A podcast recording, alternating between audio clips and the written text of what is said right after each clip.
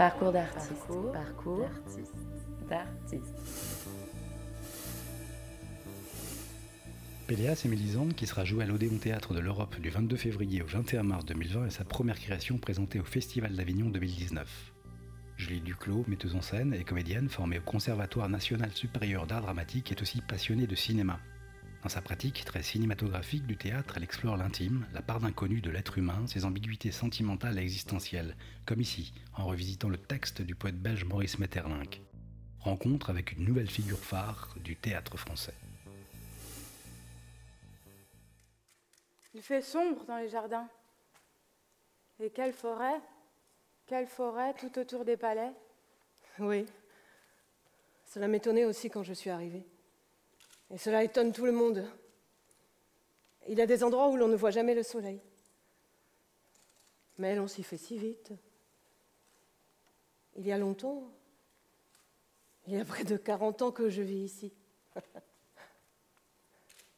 Et regardez de l'autre côté, vous aurez la clarté de la mer. J'entends du bruit. Ah, c'est Péléas. Il semble encore fatigué de vous avoir attendu si longtemps. Il ne nous a pas vus Je crois qu'il nous a vus, mais il ne sait ce qu'il doit faire. Péléas Péléas Julie Duclos, comment tout a commencé et pourquoi le théâtre? Euh, On ne sait jamais vraiment quand est-ce que ça commence. Euh, surtout que très, très simplement, j'ai grandi dans une famille de théâtre. Donc, euh, de fait, il y a quelque chose qui commence forcément dans l'enfance, euh, puisque j'ai un père acteur et une mère euh, metteur en scène. Donc, forcément que j'ai été amenée à être beaucoup dans les coulisses, en fait, aussi, de pas seulement voir des choses, mais être aussi dans les coulisses. Et ça, c'est ça aussi qui fabrique un désir. mes parents tenaient une école de théâtre, donc j'ai souvent observé, voilà, le mercredi, au lieu d'aller au centre aéré, ça me permettait de voir aussi ce que c'était que la direction d'acteur, et très petite comme ça. Donc je pense que tout ça, ça a forcément laissé une empreinte en moi. Euh, j'ai fait des études de comédienne. Euh, j'ai pas pensé tout de suite à la mise en scène. Euh, euh, et puis il n'y a pas d'école, vraiment. Enfin, il y a peu d'écoles. Il y a une formation au TNS. Enfin, mais il y a voilà, il y a des grosses écoles pour les acteurs. Et donc j'ai fait le Conservatoire national à Paris. Et c'est vraiment en dernière année au Conservatoire national où on, avait l'opportunité, qui se fait toujours d'ailleurs, je crois, de mener un atelier d'élèves. Euh, en troisième année, donc euh, où on, dirige la moitié de la promo, quoi. On soutient un projet, on était quelques-uns, deux, deux élèves à être choisis. Et là, je me suis dit bon bah tiens, il faut peut-être profiter de l'école pour expérimenter justement ce désir de mise en scène, comme si je sentais que ce serait plus dur après l'école si j'avais des velléités de mise en scène, de, que les conditions seraient plus difficiles. Et donc ça a été là, on pourrait dire réellement que ça a commencé pour moi euh, du côté vraiment de la mise en scène. Alors vous avez brièvement évoqué votre formation, quelle est-elle concrètement? Alors j'ai un bac euh, théâtre, hein.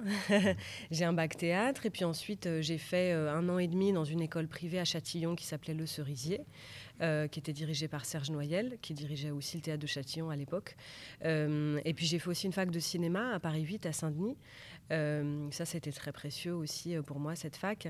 Et puis le conservatoire du 13e à Paris et pendant un an et ensuite donc qui était dirigé par Christine Gagneux. Et puis l'année d'après je suis entrée au conservatoire national à Paris. Et je suis sortie en 2010 en fait du conservatoire. Quels étaient vos centres d'intérêt à l'époque? Bah, J'ai toujours été euh, très, très euh, nourrie de cinéma. Euh, de cinéma, de, philosophie aussi. mais la, la, fac, c'était une fac de cinéma, donc j'avais vraiment l'envie de, de mener même les, deux en même temps, quoi, de faire une fac de cinéma et en même temps une, école d'actrice. Et finalement, ça se retrouve aussi dans mon travail aujourd'hui. Et dès les premiers travaux, ce, ce, mélange comme ça entre le théâtre et le cinéma. Donc oui, très jeune, j'ai regardé beaucoup de films et ça continue d'être très important pour moi. Est-ce que vous vous souvenez du contexte et des conditions dans lesquelles votre première pièce, fragment d'un discours amoureux, adapté de l'essai de Roland Barthes en 2009, a vu le jour c'était au Conservatoire national, donc c'était des conditions formidables parce que c'était inscrit dans l'emploi du temps des élèves. C'était finalement l'expérience avec laquelle j'ai eu le plus d'acteurs en face de moi, puisque la moitié de la promo, euh, ça représentait 13 euh, acteurs à l'époque. Après, j'ai pu travailler avec autant d'acteurs. Et donc voilà, on avait quelques moyens financiers, on avait la salle Jouvet au conservatoire qui est une salle formidable, qui est grande, donc j'avais du, personnel, j'avais de la lumière, enfin on pouvait être vraiment dans des conditions où après c'est beaucoup plus la galère quand on sort de l'école après. Donc ça, oui, je me souviens, on a eu euh, cinq semaines de répétition et on a pu vraiment mener à bien euh, ce projet et, ça a été euh, formidable. Avec Péléas et Mélisande, adaptation de l'œuvre phare du poète belge Maurice Maeterlinck, c'est la première fois que vous présentez une création au Festival d'Avignon. Qu'est-ce qui vous a ici? Bah, c'est toujours, en fait, finalement, chaque, chaque spectacle travaille pour, pour le suivant aussi. C'est vraiment un, cheminement. et je suis très heureuse d'ailleurs d'être à Avignon avec ce spectacle-là, à ce moment-là de mon parcours. Euh, je pense que c'était le bon moment et ça aurait été avant, ça aurait été trop tôt. Enfin voilà, donc euh, euh, il y a eu plusieurs spectacles jusqu'à présent qui ont été présentés au théâtre de la Colline. et puis celui-là sera présenté aussi au théâtre de l'Odéon. Donc c'est beaucoup le, soutien de plusieurs partenaires aussi. notamment Stéphane Braunschweig qui dirige aujourd'hui l'Odéon et qui dirigeait la colline et qui, qui m'a lancé, ainsi que Célie Pote qui dirige Besançon et qui m'a qui m'a lancé aussi et accompagné vraiment sur chacun de mes projets.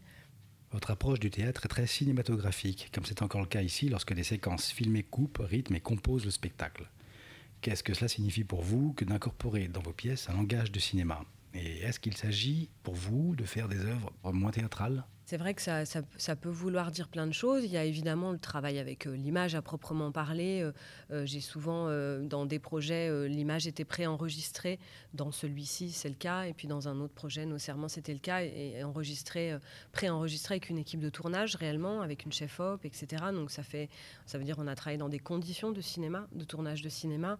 Et, mais il y, a, aussi le travail sur le jeu d'acteur, parce que la direction d'acteur, c'est très important pour moi. Donc c'est un cheminement depuis plusieurs années. et et, qui, oui, qui a quelque chose de cinématographique au résultat, parce que c'est une certaine façon de se parler sur le plateau qui, qui peut-être, on pourrait dire, n'est pas est moins théâtrale qu'à notre habitude. Euh, et puis il y a, peut-être aussi mes, mes, premiers projets étaient c'était vraiment des dramaturgies très fragmentées donc il y a un jeu avec le montage aussi enfin je pense que le langage même du cinéma le jeu des chants contre chants des travelling enfin tout ça c'est des outils qu'on quelque part là, pour ce projet euh, d'ailleurs, euh, on, joue avec ça. Quoi. Le, le, décor est en mouvement et, ça peut faire penser à des effets de zoom ou voilà, des choses qui peuvent faire penser à du cinéma aussi. Sur le plateau, vous avez envisagé des espaces mobiles. Les comédiens apparaissent en haut, puis en bas, à l'intérieur, puis à l'extérieur, euh, quand on ne les voit pas à l'écran filmé. Voilà, c'est une manière pour vous de créer le mouvement? Oui, pour ce projet, j'avais besoin, j'ai senti, j'avais besoin du mouvement. Euh, mais on pourrait dire, ben, quand on dit ça avance, on a besoin que ça avance. C'est une histoire qui avance, il y a beaucoup de suspense. Enfin, il est très fin, mais il y a une forme de suspense dans cette histoire euh, et dans cette écriture. Donc j'avais cette intuition euh, avant même, quoi, quand on a constitué le décor, qu'il fallait qu'il y ait du mouvement quelque part, que ça permettait aussi de, d'alterner les, points de vue, quoi, comme on dirait les focales en cinéma, de passer du gros plan au plan large. donc ça sert à ça. Donc oui, c'était une intuition comme ça de départ une profusion d'images, de sons, des décors mobiles, des intérieurs et des extérieurs, des jeux de lumière élaborés, Péléas et Mélisande apparaît un peu au carrefour de tous les métiers du théâtre. Pouvez-vous nous raconter la genèse de ce projet et son évolution? J'ai senti très tôt, quand je me suis dit, allez, je me lance avec cette œuvre-là, que ça allait que ça allait regarder euh, tous les, corps de métier effectivement. Alors en soi euh, c'est pas non plus euh, ça beaucoup de pièces ont besoin hautement du son de la lumière et mais par exemple on a on a travaillé très tôt dans le décor avec euh, les, collaborateurs aussi au son, vidéo, parce qu'il y avait besoin, je sentais que pour cette pièce, les acteurs soient immergés aussi dans des atmosphères, dans ces espaces qui sont particuliers chez Metterling, puisqu'il euh, il est question de grottes, d'une forêt, d'intérieur de château, donc ça pose vraiment tout le temps la question de jusqu'où on représente tout ça. Donc on a pensé l'espace très tôt avec la scénographe. j'avais voilà, je sentais que c'était un projet qui avait besoin d'une dimension esthétique forte, quoi, importante. En regardant votre œuvre comme ça et en observant euh, plus précisément les cinq pièces euh, qui la constituent, on constate que c'est l'intime, euh, la part d'inconnu, les zones d'ombre de l'être humain qui vous intéressent comme un, sujet de prédilection. Est-ce que c'est ça que vous voulez mettre en jeu sur le plateau? C'est intéressant de montrer, d'exposer, puisqu'au théâtre on montre, on fait venir des gens pour montrer peut-être quelque chose de la coulisse finalement, puisque l'intime c'est quelque chose la solitude des êtres, où c'est toujours notre coulisse. Donc, et puis c'est, moi je pense que le théâtre doit toujours nous ramener à la vie, en fait. Enfin, je veux dire, au sens. le référent, ça doit toujours être la, la vie et pas, pas, pas, le, pas le théâtre. Je sais pas comment dire, le théâtre sert à rendre la vie, euh, c'est cette phrase de Robert Filiou, l'art est ce qui rend la vie plus intéressante que l'art. J'aime beaucoup. Donc, euh, donc voilà, l'intime, c'est c'est la, la, part la plus secrète quoi, en nous, donc c'est intéressant de mettre ça sur le plateau. Quels sont les atouts du théâtre et du spectacle vivant en général pour évoquer ces questions? Les propriétés du théâtre, c'est l'ici et maintenant. Ça, c'est vraiment autant. J'adore le cinéma, euh, mais le cinéma, c'est toujours une chose morte qui, a eu lieu. On, voit toujours quelque chose qui a eu lieu. Le théâtre, c'est même ça qui fait sa densité et qui demande même aux spectateurs euh, euh, plus d'efforts je dirais, que d'aller au cinéma. C'est pas pour rien que les gens vont plus au cinéma qu'au théâtre, en réalité. Au-delà de cet effort d'aller parfois loin, parce qu'en termes même de déplacement, c'est plus loin d'aller souvent au théâtre que d'aller au cinéma. Mais regarder une chose en train de se faire là maintenant, ça demande euh, humainement une certaine écoute, une certaine présence. C'est bien la question de la présence. Et je pense que plus on est présent sur le plateau, finalement je travaille qu'avec ça, avec les acteurs, plus on, est dans ce degré de présence et de vérité, plus peut-être on rend présent le spectateur, c'est-à-dire euh, dans son temps, les minutes, là, de maintenant. Quelque chose comme ça, ouais.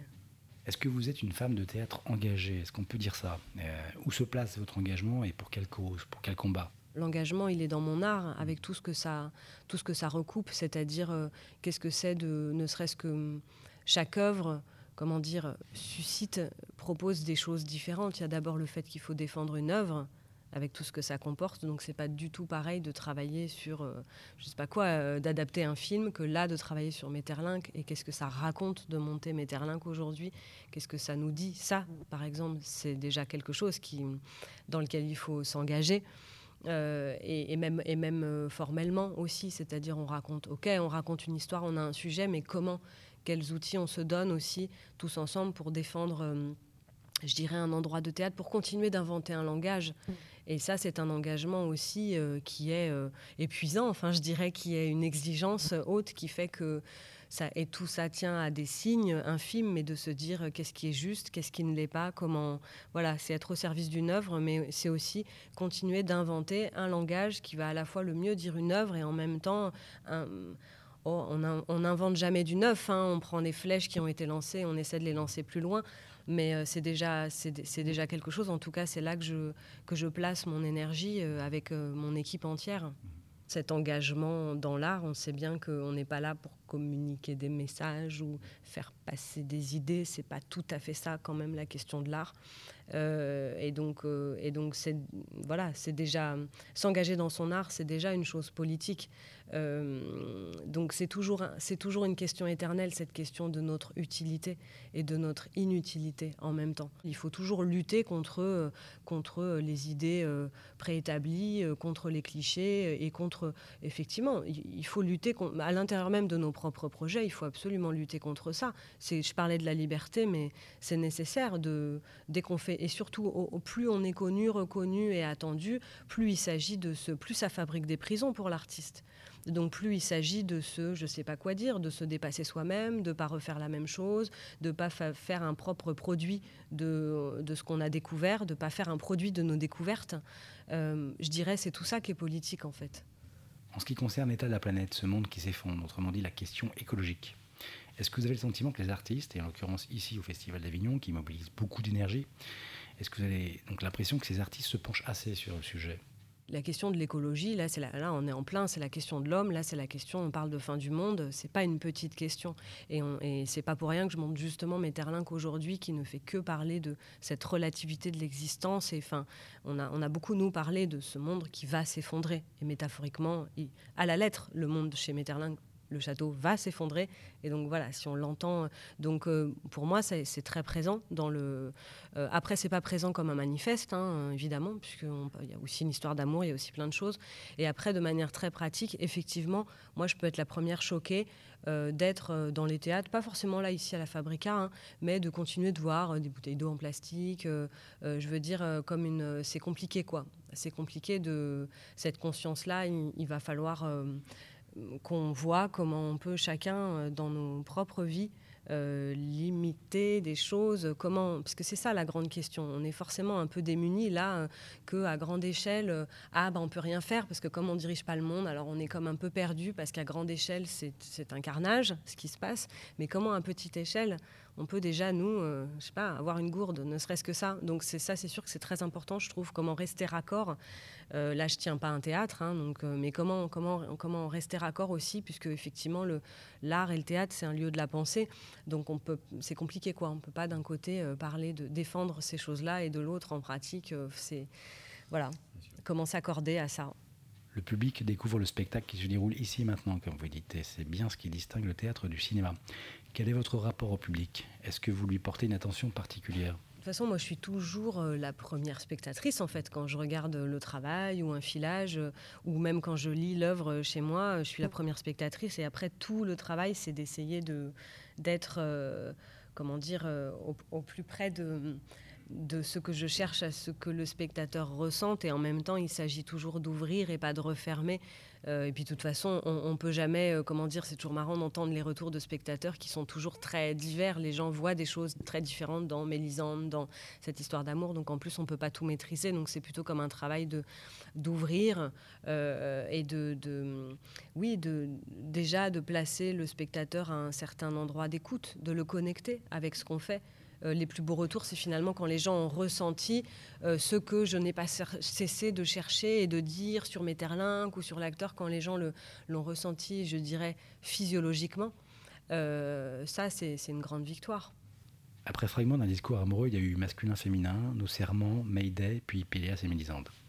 Comment votre œuvre a-t-elle évolué? Ne serait-ce que déjà, si on prend objectivement, les premiers projets étaient des écritures de plateau, les trois premiers projets, euh, mais, qui m'ont naturellement emmené à mon dernier projet qui était une écriture contemporaine. Et puis là, Metterlinck, c'est un texte classique. Euh, donc ça m'a amené aussi au texte. Ce qui est intéressant, c'est que je ne sais pas de quoi sera fait l'avenir. Donc euh, ça peut être aussi bien travailler sur des textes, aussi bien re. C'est aussi au fil des rencontres que d'un coup, on peut se dire tiens, j'adapte un roman. Ou voilà, là-dessus, j'ai pas de, j'ai pas de méthode. C'est ça qui m'intéresse aussi, c'est que un spectacle m'amène au suivant, donc c'est de continuer de m'inventer. Donc j'ai l'impression que, et en même temps, il y a évidemment, euh, comment dire, une espèce de continuité, forcément, où on se euh, quelque part, euh, même parfois, la, première œuvre, elle contient toutes les autres. En réalité, dans les fragments d'un discours amoureux, qui était mon premier spectacle, c'était des fragments. En fait, il y avait des bouts de, de textes de La Maman et la Putain que j'ai donc ensuite adapté en faisant nos serments. Il y avait des bouts de Péléas et Mélisande. Donc en fait, c'est assez rigolo, parce que comme c'était des fragments, ça contenait plein de choses. Donc après, c'est comme une pelote qu'on déplie et puis on découvre soi-même aussi euh, ce qu'on a à dire au fil des spectacles. Quelle importance donnez-vous aux comédiens, aux comédiennes? Bah, c'est très important de, comment dire, à chaque projet de placer euh, chaque, chaque projet, il y a une troupe qui s'invente. Il y a évidemment, là, j'ai des fidélités, mais, mais qui, qui sont en même temps. Euh, voilà, Alix Rimmer qui joue Mélisande, elle a fait tous mes spectacles, mais c'est pas parce qu'elle a fait tous mes spectacles qu'elle joue Mélisande, c'est parce que je la voyais dans Mélisande aussi. Donc, il y a, mais il y a voilà, des, des gens qui, qui parfois sont nouveaux. Enfin, c'est important que ça recircule aussi pour moi, parce que chaque projet, c'est l'invention aussi. Euh, d'une troupe. C'est-à-dire, il s'agit quand même de mettre tout le monde au même endroit, au même endroit de jeu, d'écoute. Et c'est ça aussi qui va. Ça, c'est un noyau euh, très très important euh, pour moi. Il faut placer tout le monde au même endroit. Est-ce que vous regardez un peu ce qui se passe ailleurs dans le théâtre? Ah oui, bien sûr. Bah, je, vais au théâtre, je vois pas tout, évidemment. Enfin voilà, je suis pas. Mais, mais bien sûr. Puis je vois que que euh, sur ma, génération aussi, enfin comme on dit, il y a évidemment plein de, mouvements, des choses qui se retrouvent, des choses en commun, et en même temps chacun invente son langage, chacun a son écriture propre, euh, mais parfois on peut nous comparer les uns les autres. Il y, a un mouvement, je trouve, qui s'est fait beaucoup du côté des écritures de plateau. Maintenant, c'est même une expression euh, commune, mais, c'est un mouvement qui est assez beau parce que c'est aussi une manière pour chacun d'inventer sa propre écriture, de pas forcément euh, toujours monter des textes, même si là je dis ça et je monte un texte, mais euh, on invente aussi son écriture, même avec un texte. Donc voilà, oui, il y a des choses, euh, je vois des choses en commun et je vois aussi, c'est beau aussi de voir sur chaque metteur en scène sa recherche propre aussi, comment elle évolue, comment ou pas. Voilà. Alors pour finir, quel message transmetteriez-vous à un jeune ou une jeune qui débuterait dans le métier? Un message, c'est difficile parce que je pense que chaque chacun doit inventer son chemin en fait. Euh, au fil de comment dire de ce qu'il ressent et de sa nécessité à lui. Il n'y a pas de règles, ça c'est sûr qu'il n'y a pas de règles. On n'est pas obligé d'avoir fait une école pour euh, se retrouver à Avignon comme acteur ou comme metteur en scène. je crois que c'est beaucoup les rencontres qui nous façonnent et je crois euh, qu'il y a toujours un mélange de volonté et de hasard et que c'est peut-être d'avoir une certaine écoute de ça. Bon, c'est un peu vaste hein, de dire ça, mais, mais quand même, oui, j'ai l'impression que recevoir aussi ce qui arrive et sentir, est-ce que c'est juste d'aller par là, sentir ce qui est bon? Moi, je crois aussi que tout est bon. Alors, si on rate un concours, eh ben, c'est qu'il fallait pas qu'on l'ait. Euh, mais si on a encore envie de le retenter, bah, c'est qu'il faut suivre ça et c'est qu'on l'aura l'année d'après. Enfin, je veux dire, euh, voilà, cette espèce d'écoute qui fait que d'année en année, chacun, chacun doit fabriquer euh, son chemin, en fait, qui, ce qui lui est propre. Je pense que c'est ça le plus important. De ce, et c'est ça la liberté. La plus grande liberté, c'est celle-là. C'est quand même euh, travailler dans l'art, c'est quand même des chemins de désir, en fait. Donc il ne faut pas chercher à se conformer ou à quelque chose ou à se comparer à d'autres. Tu as pu sortir sans qu'on s'en soit aperçu? Oui, votre frère dormait. Il est tard, dans une heure on fermera les portes, il faut prendre garde. Pourquoi es-tu venu si tard? Votre frère avait un mauvais rêve. Et puis ma robe s'est accrochée au clou de la porte. Voyez, elle est déchirée. J'ai perdu tout ce temps et j'ai couru. Ma pauvre Mélisande. J'aurais presque peur de te toucher. Tu es encore hors d'haleine comme un oiseau pour chasser. C'est pour moi, pour moi que tu fais tout cela. J'entends battre ton cœur comme si c'était le mien. Viens ici, plus près, plus près de moi. Pourquoi riez-vous? Je ne ris pas. Ou bien je ris de joie sans le savoir. Il y aurait plutôt de quoi pleurer. Nous sommes venus ici il y a bien longtemps. Je me rappelle. Oui. Oui, il y a de longs mois. Alors je ne savais pas. Sais-tu pourquoi je t'ai demandé de venir ce soir? Non. C'est peut-être la dernière fois que je te vois. Il faut que je m'en aille pour toujours. Arsena.